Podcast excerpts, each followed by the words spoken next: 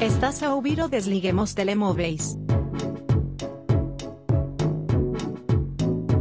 O melhor programa de cinema de Engenharia Rádio. Com José Pedro Araújo e Marco Teixeira.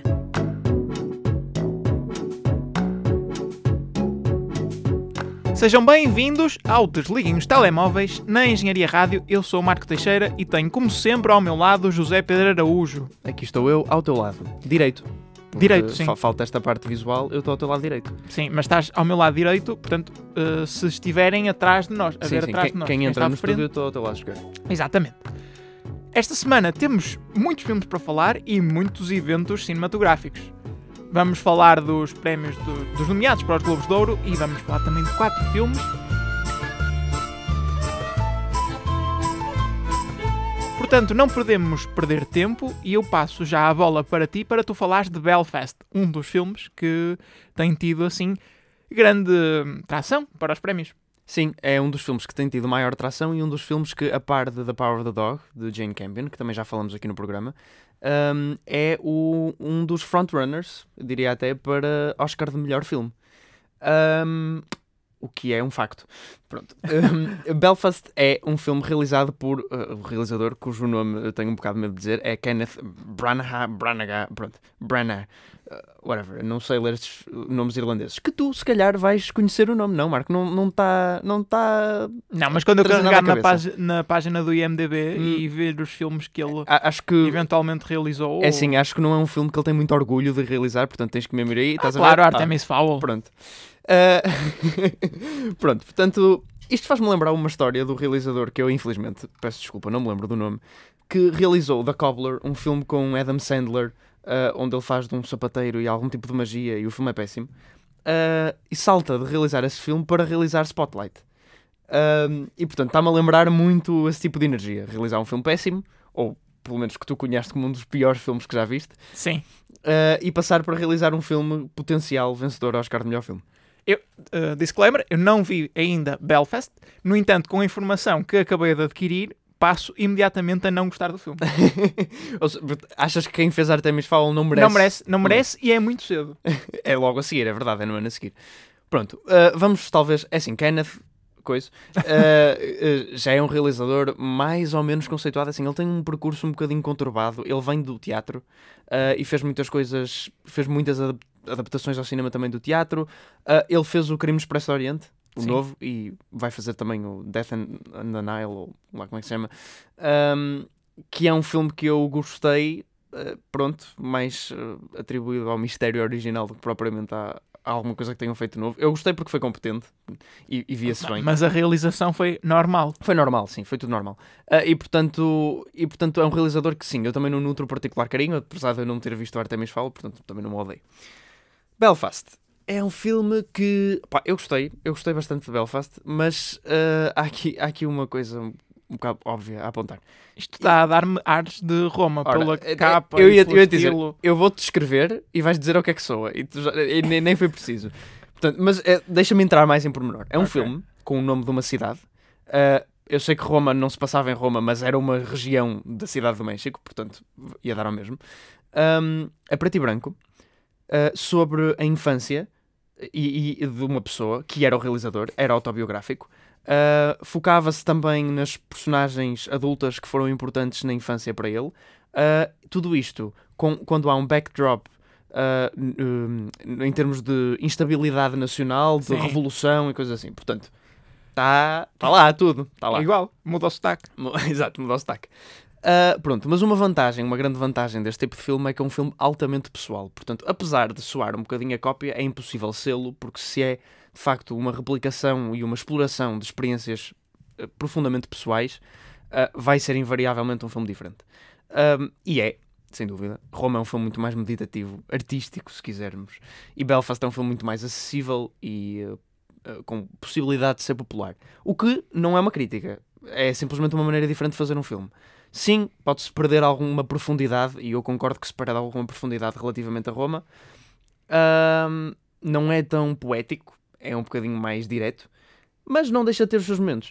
Ah, eu acho que eh, Belfast agarra-te muito pelo, pela paixão que este filme tem. Tipo, ele começa e eu não estava particularmente convencido com o que estava aqui a passar. Jamie Dornan dá uma performance, apesar de estar nomeado para um Globo de Ouro uh, por causa disto. Já lá iremos. Já lá iremos. Uh, Jamie Dornan faz uma performance uh, média, como um ator não muito bom que ele é. Mas pronto, mas há outras performances que se destacam, por exemplo, Catriona Balfe, que eu não sei dizer muito bem o nome dela, que faz da mãe, e Judy Dentes, que faz da avó.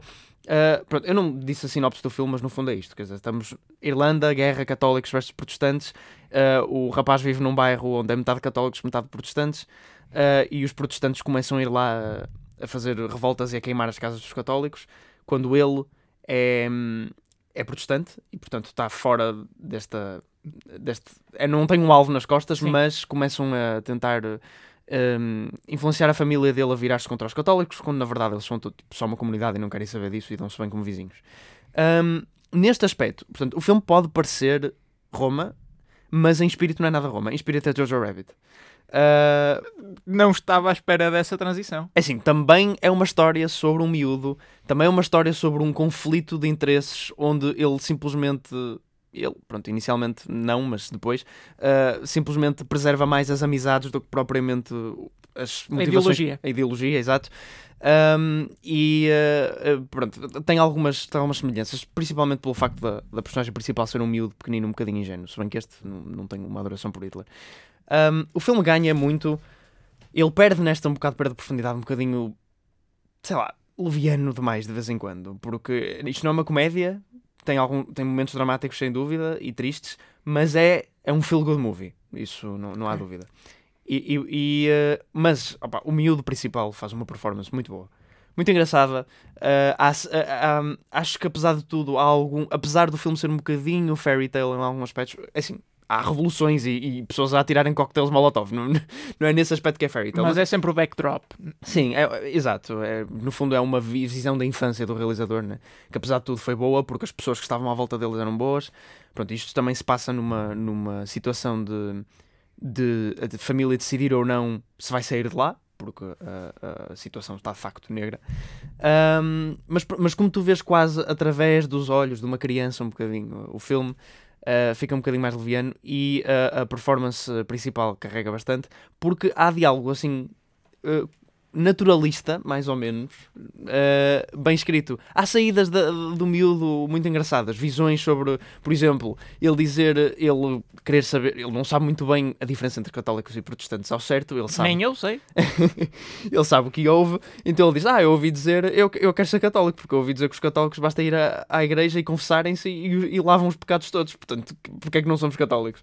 Pronto, manda assim umas saídas engraçadas e acho que o filme tem uma relação muito bonita e honesta entre os membros da família e acho que, apesar de ser um Oscar bait e sugar-coated, acho que no seu coração há algo muito honesto neste filme e, e acho que é mesmo pessoal ao realizador e por isso fico contente. Agora, Oscar de melhor filme?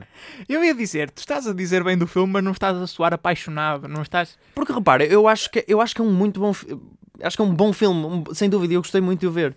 Ah, e, e, e aqueceu o meu coração.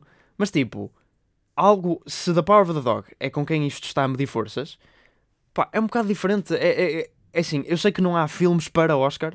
ah, eu sei que incondicionalmente o melhor filme devia ganhar o Oscar. E em termos de enjoyment, eu provavelmente gostei igualmente dos dois.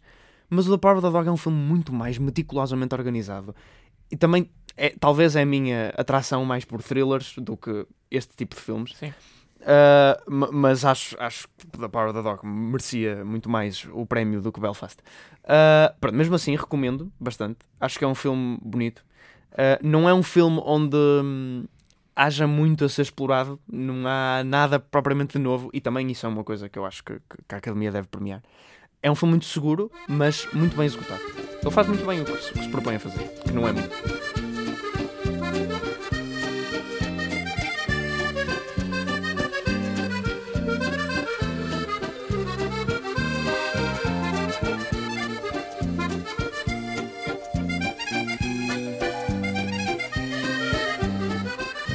Falar em Globos de Ouro, e neste caso do que não está lá, eu vi The French Dispatch, o filme mais recente do Wes Anderson, um, e tenho algumas opiniões sobre ele. E a principal é que é um bom, um bom filme.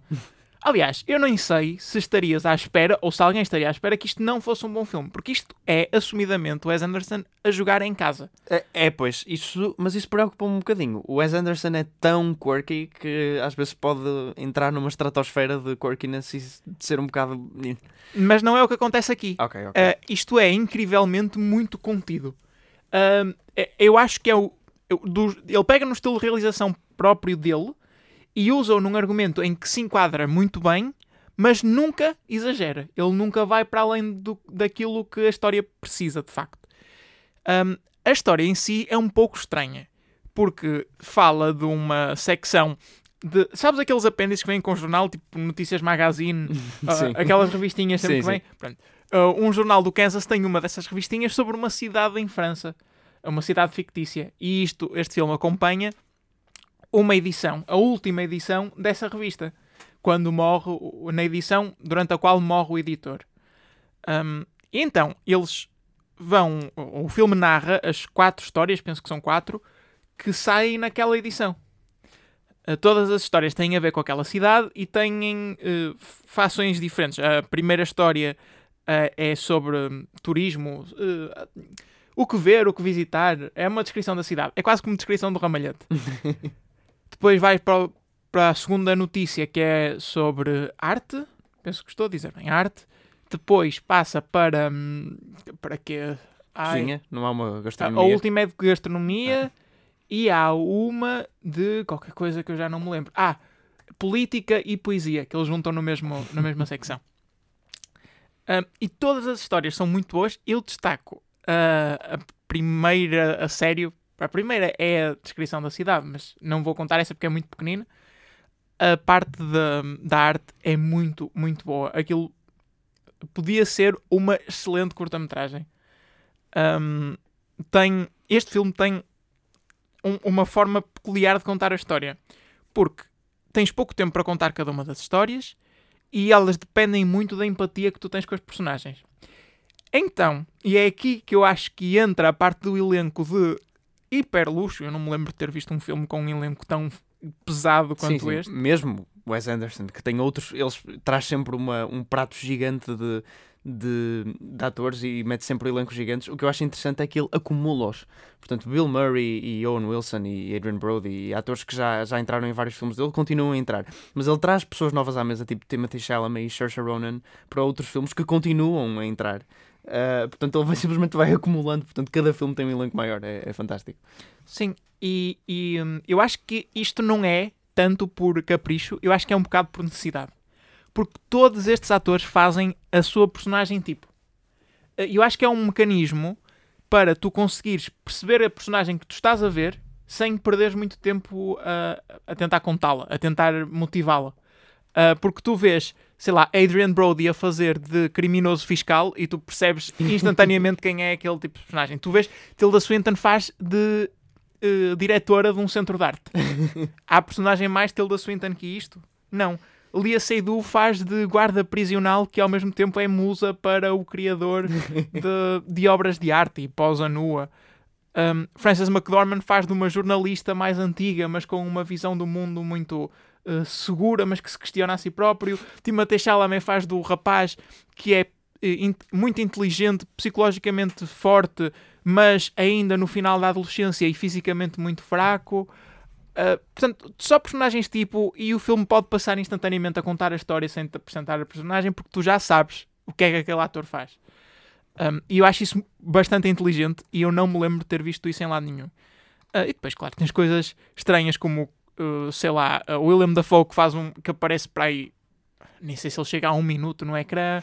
Uh, Elizabeth Moss, a mesma coisa. aparece só no final do filme. O luxo. Isso, isso é que é literalmente um elenco de luxo. É ter, dá só luxo de ter um minuto de William Dafoe. e, e, e sim, é isso. Isto é um feel good movie, assumidamente, obviamente é um filme do Wes Anderson, mas que tudo funciona tão bem. O estilo de realização aqui enquadra-se de forma excelente, porque parece mesmo que estás a ler uma revista de, de um sítio exótico, é, especialmente de França, porque é tudo, parece uma ilustração. Ainda por cima, isto é, nunca é muito explícito, mas vai passado nos anos 50, 60, 70, por aí. Um, e então, é- é- parece que tu estás a ver fotografia, a história contada com fotografias daquela altura, porque Wes Anderson tem aquele estilo de cenários e de realização que parece tudo unidimensional. Gosto muito, gostei muito de ver isto. Eu estava com medo que o filme fosse aborrecido, que não tivesse uma história cativante, porque são histórias muito curtas sobre um jornal, ou, ou histórias de jornal, ainda por cima, histórias muito. ah, vá, niche, muito localizadas, porque, sei lá, uma história sobre arte, uma história sobre poesia. Mas não, o filme consegue te cativar muito bem, porque mesmo que não seja pela ação, e há algumas histórias, por exemplo, a história do- da poesia e da política, onde entra o tema de Chalamet e a, e a Frances McDormand, não é a mais cativante do ponto de vista narrativo, e- ainda assim te cativa por causa da, da forma de contar a história. É, Eu, eu, de facto tinha algum medo exatamente do que tu disseste de, de me parecer um bocadinho disjointed, não é? um bocadinho fragmentado, Sim. Que é um bocado o que acontece com a maioria dos filmes hum, em antologia, portanto, que contam várias histórias separadas. Hum, e, eh, e especialmente com Wes Anderson, porque ele tem. eh, tu, tu já para entrar na sintonia de um universo dele, às vezes custa, quanto mais em quatro. Hum, e, e, e apesar de tudo, nos filmes do Wes Anderson, do que se, do que se lembra é, tá, é isso, é os planos verticais, é o, a abundância de cor, é a quirkiness das personagens. Apesar de tudo, todos os filmes dele têm uma história, uma personagem relativamente central e algo que gira à volta dela, o Grande, Budapel, o Grande Hotel Budapeste. Budapel. Eh, gira muito à volta da relação do, do- pá, dos dois principais, do miúdo e do, e do concierge. Sim. Um, o French Dispatch gira muito à volta. Oh, desculpa, o French Dispatch é este. O Moonrise Kingdom gira muito à volta do, da relação entre os dois miúdos escoteiros. O Life Aquatic with Steve Zissou, que é um dos meus filmes preferidos dele, gira muito à, à volta da- dos inner turmoils do, do explorador aquático principal. E há sempre, apesar de tudo, apesar de todo este fogo de vista, há sempre um bocadinho de. de desenvolvimento pessoal e de, de- de personagem e al- alguma melancolia até ligada e parece-me que este filme cortava um e eliminava um bocadinho isso. Mas não quer dizer que seja uma coisa necessariamente má. Eu vou entrar em clichês. Eu diria que a personagem principal deste filme é mesmo o próprio French Dispatch, o próprio a revista. Porquê? Ele justifica manter o estilo de realização durante todas as secções do filme com eh, é o estilo de, de edição do próprio jornal. Então parece que tu a, a maneira como a história está a ser contada, que é muito quirky e muito ah, exagerada, ah, parece que é a decisão do editor do jornal. E é assim que o filme justifica. E depois, claro, tens as partes do Wes Anderson que são mesmo do Wes Anderson, que, são, ah, que é o- aquilo que nós estamos a chamar o quirky, nessa, ahm, o facto das personagens serem únicas. E, e há imensas personagens e momentos icónicos neste filme. Tens ah, Timothée Chalamet num confronto com a polícia durante uma manifestação est- estudantil onde eles estão a jogar xadrez com o mayor da cidade por, por telefone. Tens oh, uma personagem excelente na, na última secção da comida que é um. Eles.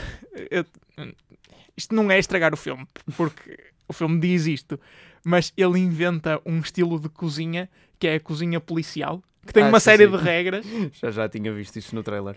e, e há um chefe uh, que é o, o tenente Nescafé que cozinha para a esquadra da polícia e ele começa a cozinhar e sai em chamas assim do- do- dos fogões. É muito engraçado, é muito divertido Um, e eu recomendo imenso ver isto porque um, é, é- ainda por cima eu, tive muito a ideia de que estava a ler um livro quando estava a ver este filme porque nada é um, literal tu tens mesmo para tu perceberes a história, tens que fazer muita interpretação. As coisas acontecem depressa, as coisas acontecem de- muito entre, entre linhas. Às vezes, tu, para tu perceberes o que é que cada história vai começar a contar, demora algum tempo. Ah, não é imediato. E, e eu gostei muito, parece-me tudo muito orgânico. Parece. é, gostei.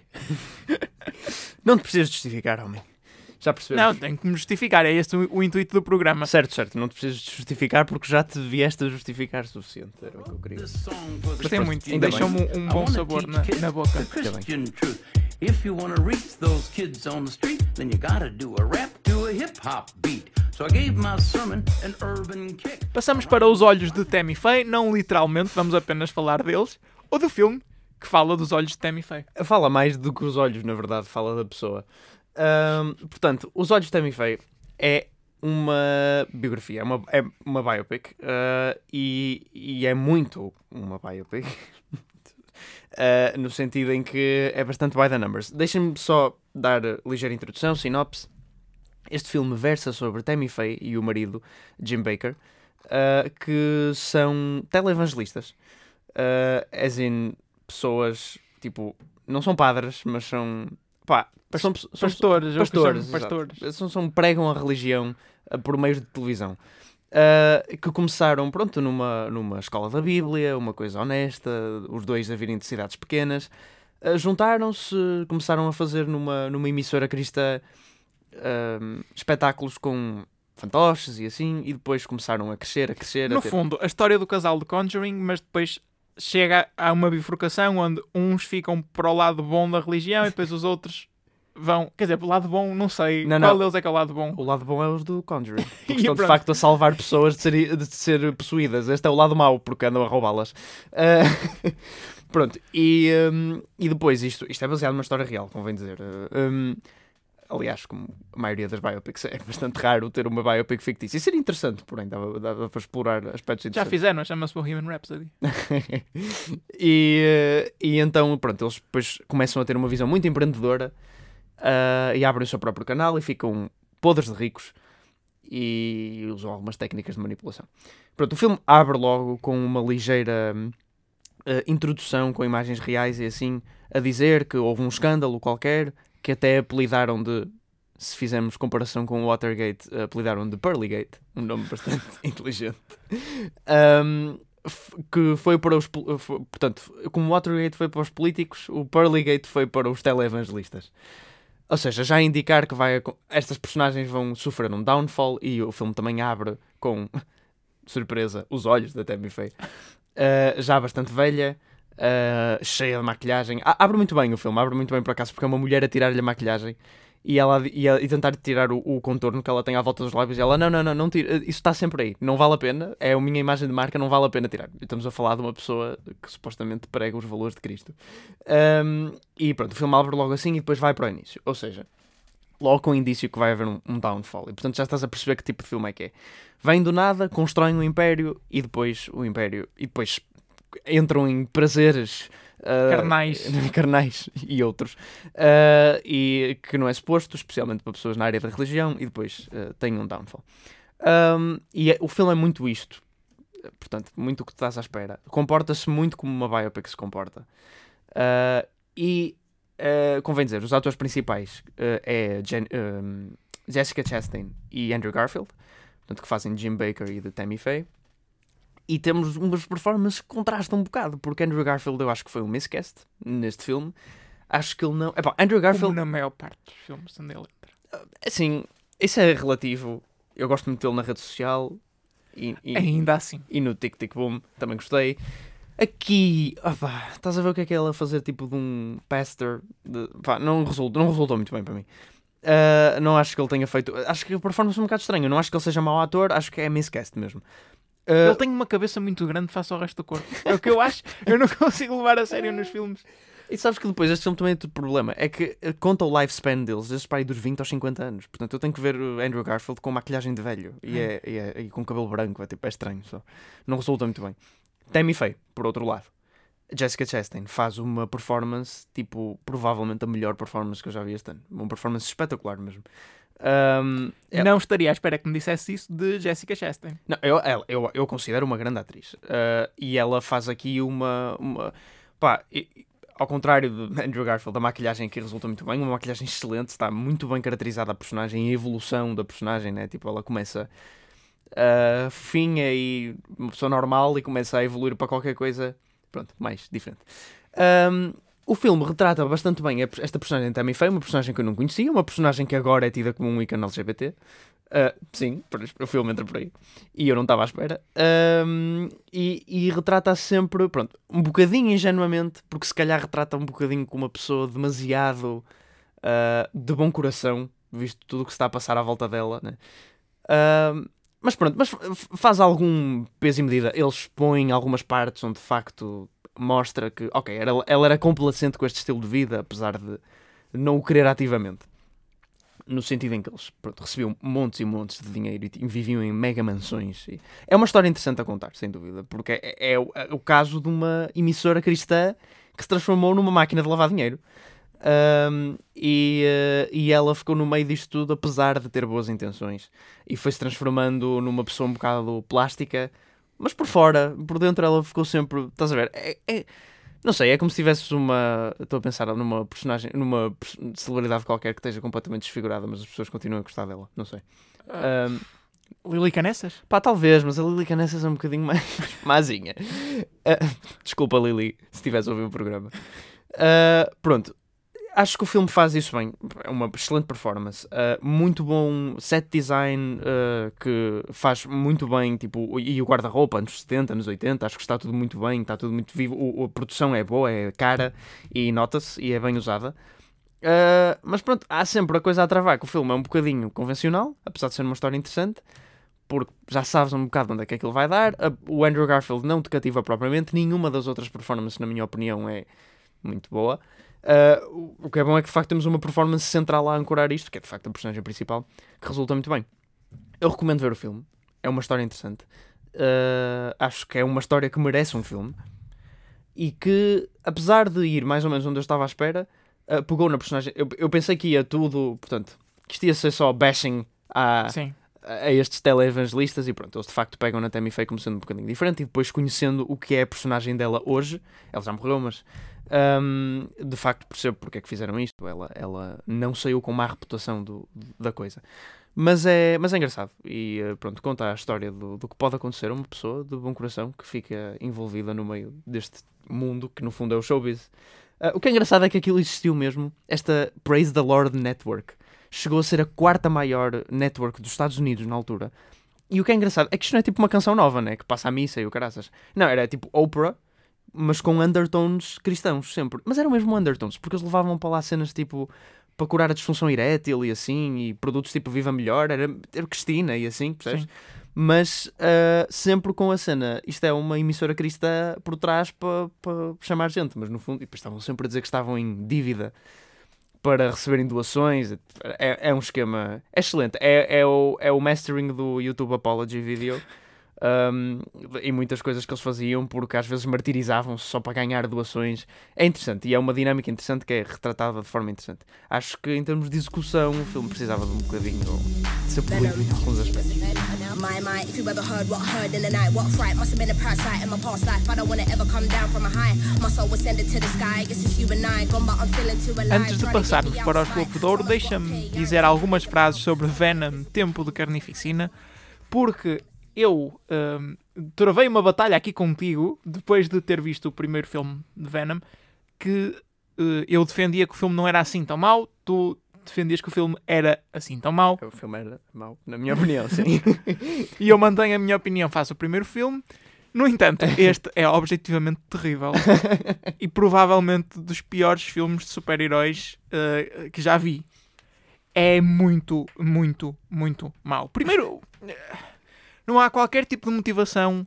eh, o filme nem sequer segue a estrutura normal de um filme de super-heróis, o que poderia ser bom, mas a desculpa que eu acho que, que- A desculpa que eu consigo encontrar para o filme não seguir a estrutura tradicional é o filme sabia que era mau e estava a tentar acabar o mais depressa possível. O que é que eu estou a falar? Do que é que eu estou a falar com estrutura tradicional? Ahm, tens o teu herói, o herói conhece o vilão, trava uma primeira batalha com ele e sai derrotado, e depois eh, vai eh, refletir sobre qual é a fraqueza do vilão e depois trava a batalha final e ganha. Ok? Não. Aqui temos herói, conhece o vilão, luta com o vilão, o filme acaba. É isto. Ah, não há, não há momento de reflexão. Não, Não há. não, não. O momento de reflexão ocorre durante a batalha final. Ah, ok. E não há problemas amorosos, não há... Ah, os problemas amorosos são herdados do primeiro filme. Ah, portanto, n- Portanto, não, é há, não há grande não conflito. há grande né? conflito. O único conflito que tens é um pouco de conflito entre a personagem ah, do Tom Hardy e o próprio Venom, que é o extraterrestre que vive lá dentro. É, é- esse é que é de facto o problema amoroso. Ahm, e tudo aquilo que eu achava que o filme, ah, todos os erros que eu achava que o filme não fazia o- durante o seu, o seu primeiro episódio, faz neste. Que é usar a personagem do Venom como para veicular os pensamentos ou conflitos mentais da personagem principal. Ahm, tem sempre eh, a voz do Venom, né, que não, não aparece, é como se tivesse voz off a, a falar quais são os seus pensamentos e o que é aquilo que- aquilo que ele acha que devia fazer. Tens o personagem do Eddie Brock, que é o, o- o Tom Hardy, a fazer de um. Pá, ninguém é assim. Ninguém. ninguém é tão obtuso quanto a personagem dele. Um, e é, é muito mau. E depois tens batalhas horríveis eh, com. parecem monstros hentai a lutar com imensos tentáculos e, e coisas. E eu não percebo nada do que se passou neste filme. Eu estava a sofrer a vê-lo. E ainda bem que acabou. Ainda por cima, o filme tenta motivar um terceiro filme Ah, com, não. com o Homem-Aranha. Que Homem-Aranha? O que é que eles querem o- fazer? o Tom- do Tom Holland. Aparece o Tom Holland numa post-credit scene. Ah, what? Isto quer dizer que isto vai ser, vai ser Pá, absorvido evento- no eu MCU? não sei, eu espero que não. Eventualmente, eu não percebi, porque a, pro- a própria post-credit scene eu não consegui perceber o que se passou.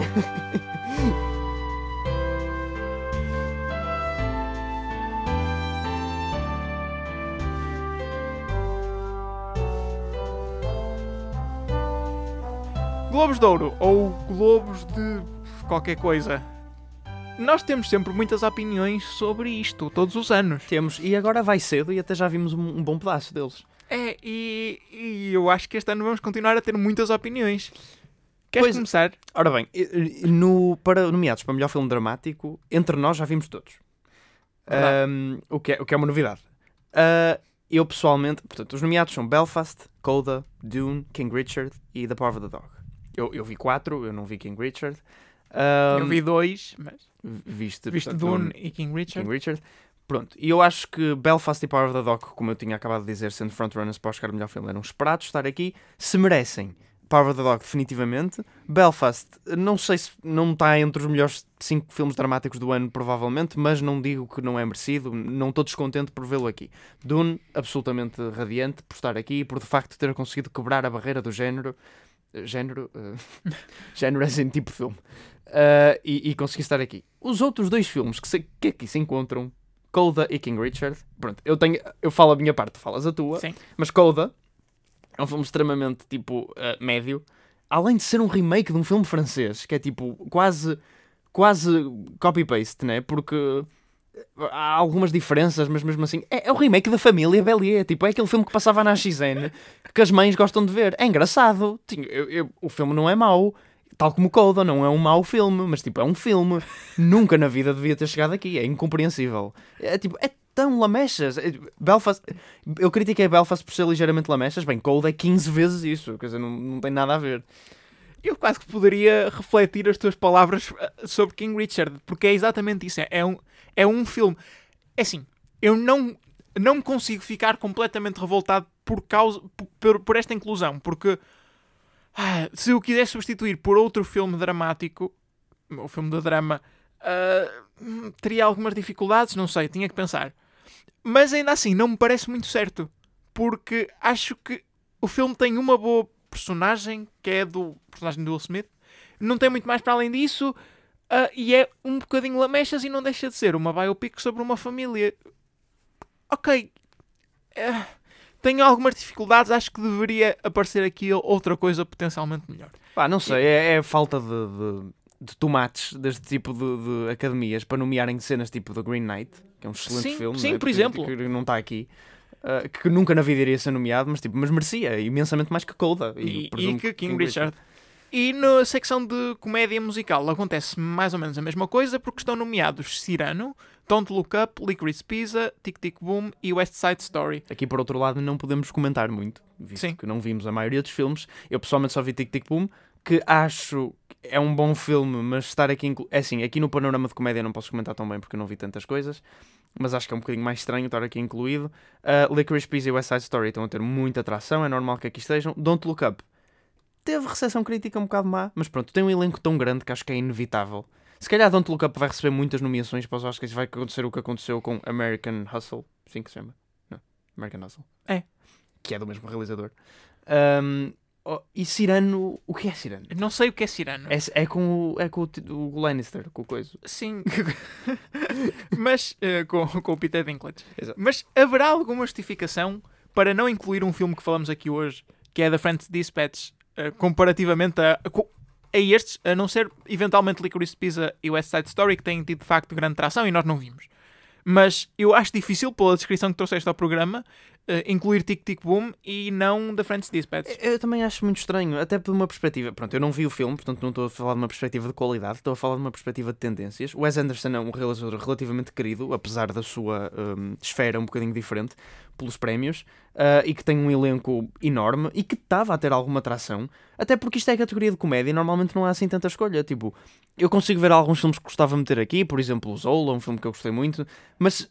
Mas imagina, Zola nunca na vida chegaria aqui. E French Dispatch eu estava genuinamente à espera que tivesse, em vez de, sei lá, Cirano. Sim. Ou qualquer um dos outros dois, mas especialmente este que eu nunca ouvi falar. É, é muito estranho e, e, e não percebo muito bem o porquê, realmente. E depois, em termos de atrizes e atores, para melhor atriz estão nomeadas Jessica Chastain, Olivia Colman, Nicole Kidman, Lady Gaga e Kristen Stewart. O que eu te disse em off eh, foi que podias tirar a Olivia Colman e eu acharia, pelos nomes só, se eu não tivesse contexto, acharia que isto era, eh, eram os nomeados para os Razzies. Ok, repara, mas eu, eu não sei o que é que. Eu percebo Lady Gaga e Kristen Stewart, mas. E não percebes Nicole Kidman em 2000... Ok, 2021 se calhar é um bocado mau, mas se te aparecesse esta lista de nomes há 3, 4 anos atrás... Não, Jessica Chastain. Jessica Chastain entra em poucos maus filmes. Entra Como no, assim entre poucos maus filmes? Entrou no X-Men, pronto, que é mau, no, os últimos. E então, eu, E no It, capítulo 2, Também é verdade. ok, mas ela também faz. Ela fez Scenes from a Marriage, uma excelente minissérie, fez agora o Wise of Tammy Faye, estamos a falar de filmes. fez Vá. o Zero Dark Thirty, ah, Fez o Zero Dark Thirty. que não é um mau filme, Também não é um bom filme. não é um mau filme, vá. E faz uma- Lembras-te da performance dela no Zero Dark, Dark Thirty? É a única coisa que eu me lembro do Zero Dark Thirty. fez, fez o que é que Jessica Chastain fez mais? Uh, outro, fez uh, Molly's Game, um filme que não é excelente, mas ela faz uma boa performance novamente. Eu acho que ela é uma boa atriz. A Nicole Kidman é uma excelente atriz. Eu sei que Nicole Kidman entra em maus filmes. Como é óbvio, ela fez muitos filmes, mas Nicole Kidman é uma excelente atriz. Um, Olivia Colman também, mas essa tu tiraste. Pronto, Lady Gaga, da pouca amostra que eu tenho, que é A Star is Born, é uma boa atriz. Certo, Pronto. certo. Mas, o trailer da House of Gucci é qualquer coisa. Pronto, e Kristen, e Kristen Stewart, opá, eu sei. Já sei que tu dizes que Kristen Stewart é uma boa atriz. Eu pessoalmente não consigo ver isso. Vá, eu não acho Ela- que ela seja uma excelente atriz, mas, mas não é má atriz. Quer dizer, eu sei que tem sempre a bagagem do Twilight com ela. É isso. São os nomes, os nomes. Olhando para os nomes. Um bocadinho, um bocadinho. Mas, mas olhando para os filmes, olha que também o facto de ter aqui House of Gucci e Being the Ricardos e mesmo The Eyes of Tammy Faye, que foram três filmes que foram um bocadinho criticados, eh, é um bocadinho estranho. Eh, também, é assim, não me estou a lembrar assim muito a cabeça o que é que poderia vir para aqui, mas eh, com certeza que não iam pôr Dune nas nomeações para melhor ator e atriz, mas Eu acho que nós agora vamos dormir um bocadinho sobre este assunto e depois nas próximas, quando falarmos de mais prémios, vamos Sim, conseguir sim. indicar mais nomes. sim, sim. Acho que terminamos só com melhor ator, Sim, já melhor ator. melhor atriz. Mahershala Ali, Javier Bardem, Benedict Cumberbatch, Will Smith e Denzel Washington. Também uma escolha é... Pá, aqui passa-se um bocadinho a mesma coisa com a inclusão outra vez de Being the Ricardos e do Swan Song, que tipo, lembras-te de Swan Song de eu trazer um filme chamado Swan Song? Não é esse. Há dois filmes chamados Swan Song. Este é outro, é um filme da Apple TV de ficção científica. Uh, que não saiu, portanto, estranhíssima essa inclusão também. Benedict Cumberbatch, acho que é esperado e, e merecido também. Uh, pronto, uh, Will Smith Não É concordo, mas consigo ver. é o frontrunner para o Oscar. Pois, é isso. É É, é por isso é que eu não... Eu diria que é dos nomes mais sólidos, mais fortes daqui. Mas Will, esse sim, Will Smith, é que eu estava à espera de ver num, num Razzie. E Denzel Washington, que quer dizer, ano sim, ano não aparece aqui e nunca ganha. Uh, pronto. Para concluir, eu sei que disseste que íamos concluir, mas Sim, vamos falta- só falta um falar prémio, do um melhor, prémio. melhor realizador. Kenneth Branagh, Jane Campion, Maggie Gyllenhaal, Steven Spielberg e Danny Villeneuve. Um, portanto, estão nomeados Belfast, The Power of the Dog, Lost- The Lost Daughter, West Side Story e Dune. Pá, aqui, assim, eu não vi os filmes todos, vi apenas três, mas para mim era um no-brainer, né? O Danny Villeneuve. A partir do momento em que está está- nomeado, acho que não há. Mas é que ele consistentemente não ganha e o gajo já merecia ter ganho. E, também tipo, não acredito que vai ganhar agora. Nem eu, mas uh, acredito que provavelmente irá para Jane Campion. Uh, a não ser que queiram dar outro prémio de carreira ao Steven Spielberg. Steven Spielberg, que já agora, se conseguir a nomeação para o Oscar, é o primeiro realizador a ser nomeado para Oscar Melhor Realizador em seis décadas diferentes. Uh, que não deixa de ser impressionante. Se bem que, pronto, a nomeação do- da década de 2010 veio por um, Lincoln. Mas, enfim. Acho que isto pode concluir a nossa análise Sim, de- sim.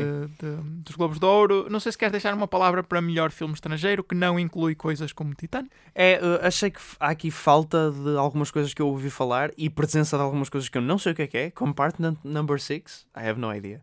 Um, mas pronto, mas entre os nomeados, por exemplo, estou curioso para ver uh, The Hand of God, que já está disponível na Netflix, e uh, Parallel Mothers, que está disponível no cinema, ainda não consegui ver, mas é, o- é o filme de, de Almodóvar e, e, e Almodóvar é um realizador. é um, de facto um é um realizador. realizador, é um realizador que, que, hum, também não tão quirky, mas como Wes Anderson faz filmes muito no- na mesma linha e na mesma esfera. E acho que é um realizador, p- pronto, para aqueles que nunca viram, vale muito a pena. Ele, ele tem filmes excelentes e, eh, e tem uma, uma percepção da condição humana eh, engraçada. Vamos deixar assim. Foi o Desliguem os Telemóveis desta semana. Iremos voltar a falar de prémios e, estes nomes vocês volta- voltarão a ouvir nos próximos tempos, certamente. Uh, estaremos de volta na próxima semana de. Uh, é Natal.